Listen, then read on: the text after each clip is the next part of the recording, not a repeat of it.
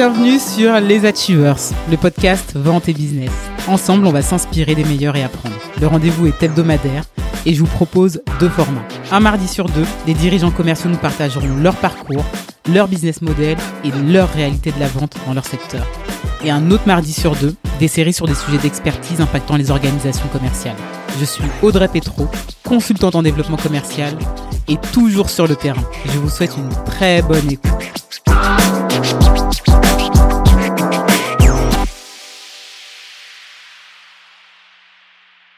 Bonjour à tous, euh, les auditeurs des Achievers. J'espère que vous allez bien.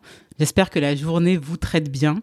Bienvenue sur ce premier épisode de la série euh, Achievers GTM où un mardi euh, sur deux, euh, on va parler de go-to-market. Alors bien évidemment, au vu du background qui est le mien, avec un angle très commercial, mais voilà, pas que. On va s'intéresser également au go-to-market dans sa globalité, puisque le sujet concerne d'autres équipes au sein de l'entreprise. Donc je n'hésiterai pas à faire venir sur le podcast les personnes qui seront pertinentes. Je pense qu'il y a pas mal de choses à dire sur le sujet, donc on aura de la matière pour toute la saison. On va revenir sur euh, les grands concepts, les stratégies, les process, la collaboration au quotidien, le pricing, euh, tout ça, tout ça. Mais aujourd'hui, j'ai envie d'attaquer un sujet qui m'est cher. Je vous propose de réfléchir, de nous questionner sur comment impliquer les commerciaux dans le lancement de nouvelles offres. Donc bien évidemment, quand je dis cela, on part du principe qu'il s'agit d'une entreprise qui aurait déjà un business établi et donc une équipe en place, mais je pense que certains éléments de réflexion peuvent intéresser les startups euh, donc on rentre dans le vif du sujet tout de suite. Je vous fais le scénario. Vous êtes commercial, vous faites probablement partie d'une équipe, vous avez vos clients et on peut dire que voilà, ça tourne.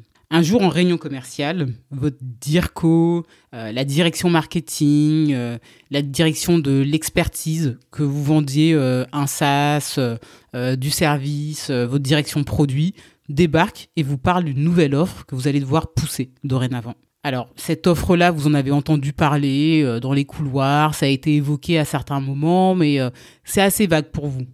Alors, je, parle à titre très personnel, mais le nombre de fois où, en tant que commercial, on nous a poussé de nouveaux partenaires, demandé de vendre de nouvelles offres, de traiter des leads pour un nouveau business qui était lancé, sans être plus que ça briefé avant, euh, je le compte plus en fait. Et en général, on observe quatre types de réactions. La première, les membres de l'équipe qui percutent tout de suite, qui voient la valeur ajoutée euh, que ça peut apporter à leurs clients. Et d'ailleurs, certains de leurs clients ont remonté ce type de besoin.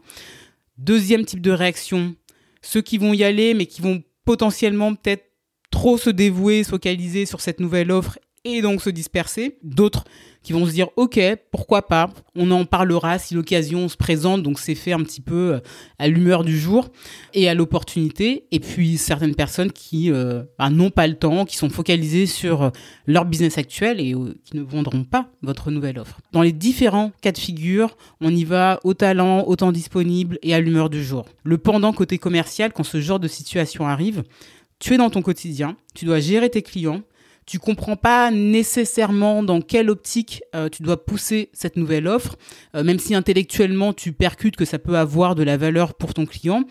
Et comble du comble, tu n'es même pas commissionné pour le faire. Et on t'a donné des objectifs. Souvent, il y a un travail monstre qui a été réalisé par la strat, le marketing, la direction pour euh, analyser, comprendre le marché, identifier ce potentiel nouveau levier de croissance. L'offre, elle est packagée, les slides sont prêtes. Mais pourquoi, au moment de la commercialisation, parfois ça fait flop? Est-ce que ça vous est déjà arrivé, vous? On va se pencher dessus. Alors bien évidemment, moi, toutes les raisons sur lesquelles je vais me pencher sont issues de mon expérience, de euh, ma réflexion personnelle. Je ne dis pas que ça couvre euh, bien évidemment toute la réalité. En, bien évidemment, je suis consciente que c'est beaucoup plus vaste, mais j'ai envie d'attaquer le sujet d'un point de vue commercial, puisque le, questionnement d'aujourd'hui, c'est comment mieux impliquer euh, les commerciaux. Et dans cette série, je vous partagerai par rapport à la théorie, par rapport aux problématiques qu'on constate dans le cadre de go-to-market, des réflexions très personnelles avec cette couleur commerciale ça n'engage que moi. Et si vous avez d'ailleurs euh, des opinions contraires, des commentaires, enfin, n'hésitez pas d'ailleurs à m'écrire sur LinkedIn, euh, en, message privé euh, ou par mail ou autre. Je serais ravie d'échanger avec vous. Dans tous les cas, selon moi, il y a trois raisons principales pour lesquelles les commerciaux ont du mal à s'impliquer dans le lancement de nouvelles offres qui sont poussées par la hiérarchie ou par d'autres équipes. Donc la première, c'est qu'ils ne sont pas convaincus où ils ne voient pas la valeur pour eux et pour leurs clients. La deuxième, c'est que souvent, ils sont complètement débordés euh, et sous l'eau, donc ils aimeraient pousser votre offre intellectuellement, euh, ça leur paraît euh, intéressant, excitant, et ils, percutent en fait que ça pourrait apporter sur le marché. Et la troisième raison, c'est souvent les commerciaux sont des profils qui sont orientés performance et on, performe mieux dans la maîtrise, qui n'est souvent de l'habitude. Donc vous cassez un petit peu leur rythme en leur proposant de dévier de leur courbe de performance habituelle, en leur demandant de proposer à leurs clients tout autre chose ils savent que ça va impacter euh, la performance. Et en fait, selon moi, ça met le doigt sur euh, plusieurs éléments qui sont négligés au moment de lancer de nouvelles offres. Le premier, c'est le manque d'un vrai process de go-to-market. Donc en général, euh, la stratégie a été définie, les contenus ont été réalisés, la communication est faite, mais ensuite le ownership en bout de chaîne est très dilué. Surtout quand il s'agit d'une boîte qui est déjà établie et qui marche bien parce qu'on sait que, ok, on a la strat, on a le marketing qui va euh, définir les cibles, les messages, on a euh, le product marketing manager qui va gérer tel autre sujet, et puis les commerciaux, on leur demandera de, de vendre au moment euh, venu. Donc la responsabilité est complètement diluée et les commerciaux étant dans le quotidien que j'ai décrit en première partie, en fait, n'assurent pas l'effort nécessaire pour en faire une réussite. Ça, c'est le premier élément. Le deuxième élément, qui répond au premier, c'est que ce n'est pas suffisamment relayé aux équipes terrain, le pourquoi du comment. Pourquoi on a décidé de développer cette nouvelle offre? Quel va, être, l'impact sur la performance de l'entreprise, sur notre positionnement sur le marché? Il faut pouvoir impliquer les commerciaux bien en amont euh, et voir leur demander d'impliquer leurs clients actuels également dans ce process de go-to-market. Et le dernier élément pour moi, c'est que vous avez des équipes commerciales qui sont établies, vous avez probablement des euh, profils plutôt chasseurs, des profils plutôt éleveurs. Ce qu'il faut réaliser, c'est que les commerciaux en temps normaux ne sont pas forcément ceux dont vous aurez besoin dans le cadre du lancement de nouvelles offres. Mais ça, on va en parler. Comment les impliquer Et ce que j'aurais aimé savoir à titre personnel? Premier point, en quoi cette nouvelle offre est un relais de croissance indispensable pour mon entreprise? En quoi elle va nous permettre de nous différencier sur le marché parce que je sais qu'en tant que commercial, le mieux je me différencie sur le marché, le plus facilement je peux vendre. Deuxième point, en quoi cette nouvelle offre euh, va me permettre d'assurer un meilleur service à mes clients, use case associé, et donc me permettre d'augmenter euh, mon panier moyen, mon panier de prestations, et automatiquement mes commissions. On reste quand même euh, très orienté et très pragmatique. Et le dernier point, c'est mettre à disposition de la ressource. Alors on a vu hein, tout ce qui est contenu, bien évidemment, euh, le produit, ça va de soi, mais également du temps, des moyens et également un droit à l'erreur. En somme, vendez ce projet, cette nouvelle offre à vos commerciaux. Faites l'exercice en fait. Et euh, en quoi je pense que c'est intéressant Ce sont vos commerciaux qui sont sur le marché, qui parlent avec vos clients. Donc ça peut vous permettre de euh, prétester en fait votre offre en amont. Eux-mêmes peuvent demander aux clients actuels de devenir des co-constructeurs, des bêta-testeurs euh, de l'offre, ce qui vous permettra, vous, au moment du lancement officiel, d'avoir une offre qui répond vraiment aux besoins du marché. Et surtout d'avoir des commerciaux qui sont complètement onboardés, convaincus et qui ont mis de côté du temps matériel, du intellectuel pour pouvoir vendre votre offre au mieux au moment de sa commercialisation officielle. Là, vous arrivez à ce stade de l'épisode et vous dites, OK, Audrey, on a compris, tu défends à mort la, cause des commerciaux. Oui, parce qu'encore une fois, c'est le background. Mais euh, bien évidemment, je suis consciente que euh, dans ce process-là de lancement de nouvelles offres, absolument tous les départements, toutes les équipes de l'entreprise ont des rôles et responsabilités, commerciaux y compris. Et la première d'entre elles, pour moi, c'est euh, de réaliser une montée en compétences sérieuse, comme pour une prise de poste. Donc, euh, d'assimiler quelles sont euh, les cibles, les problématiques adressées, les propositions de valeur, le pitch, comment on va venir négocier les prix si négociation, la négociation est, est possible. Enfin voilà, tout ce qu'un commercial doit apprendre et prendre en main quand il prend un poste. Et euh, la deuxième responsabilité principale, clairement pour moi, c'est des remontées de terrain qualitatives et quantitatives. J'aurais même dû la placer en, vraiment en première responsabilité dans le cadre du go-to-market côté commercial. Le marketing commerciaux a besoin et la strat ont besoin de vos retours pour améliorer l'offre, pour voir là où ça pêche, où sont les trous dans la raquette et euh, pouvoir en lancer une V2, euh, de nouvelles offres qui soient adaptées. Ensuite, on parle des commerciaux, mais les commerciaux ne se dirigent pas tout seuls. En général, ils sont encadrés par un directeur, directrice commerciale. Et là, clairement, c'est en termes de responsabilité, selon moi, quels sont les objectifs quantitatifs et les KPI à mettre en place et à suivre? Sur quelle base? À quel point c'est réaliste Parce que souvent, euh, lancement d'une nouvelle offre, euh, bon, un tel, euh, bon, tu devais faire un million cette année, tu feras 800 000 sur les offres traditionnelles et puis 200 000 sur la nouvelle offre. Et puis 13 mois. Est-ce que c'est réaliste en fait? Deuxième sujet, quel est le système de rémunération associé? Est-ce que l'offre est importante au point d'attribuer aux commerciaux qui réussissent à la vendre un booster?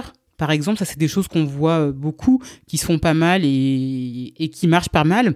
Euh, en revanche, il faut faire attention à ce que ça défocalise pas non plus euh, des offres traditionnelles et que ça déséquilibre pas un peu votre PNL au sein de l'entreprise. Ensuite, pour moi, c'est, on parle des commerciaux, mais est-ce qu'on onboard tous les commerciaux dans le lancement de cette nouvelle offre Ou est-ce qu'on ne choisit pas plutôt une personne ou deux, en fonction de la taille de vos équipes, qui vont se dédier à la commercialisation euh, de cette nouvelle offre et ensuite, une fois qu'on aura validé que ça marche, propager au sein de l'équipe?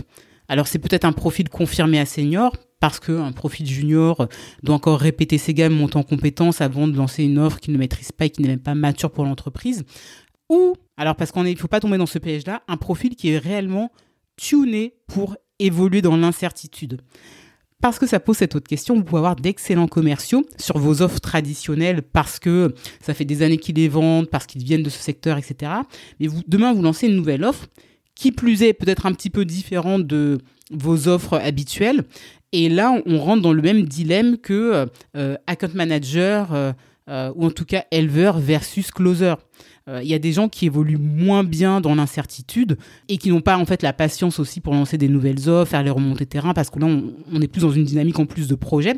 Donc ça, il faut également euh, savoir évaluer ça. Et c'est là où, selon moi, l'externalisation peut être intéressante. Donc prendre des commerciaux euh, freelance et ensuite, une fois que on a validé l'offre, on est sûr qu'elle marche, organiser une passation. Ça peut être une option intéressante. La dernière responsabilité aussi que je verrais pour le responsable commercial, encore une fois, je balaye pas tout, mais vraiment là, la volée, euh, c'est euh, réaliser la revue du pipe des clients pour voir auprès de qui et comment on pourrait pousser cette nouvelle offre. Et on se revoit toutes les semaines pour faire le bilan. Ça doit être, encore une fois, euh, processé, cadencé.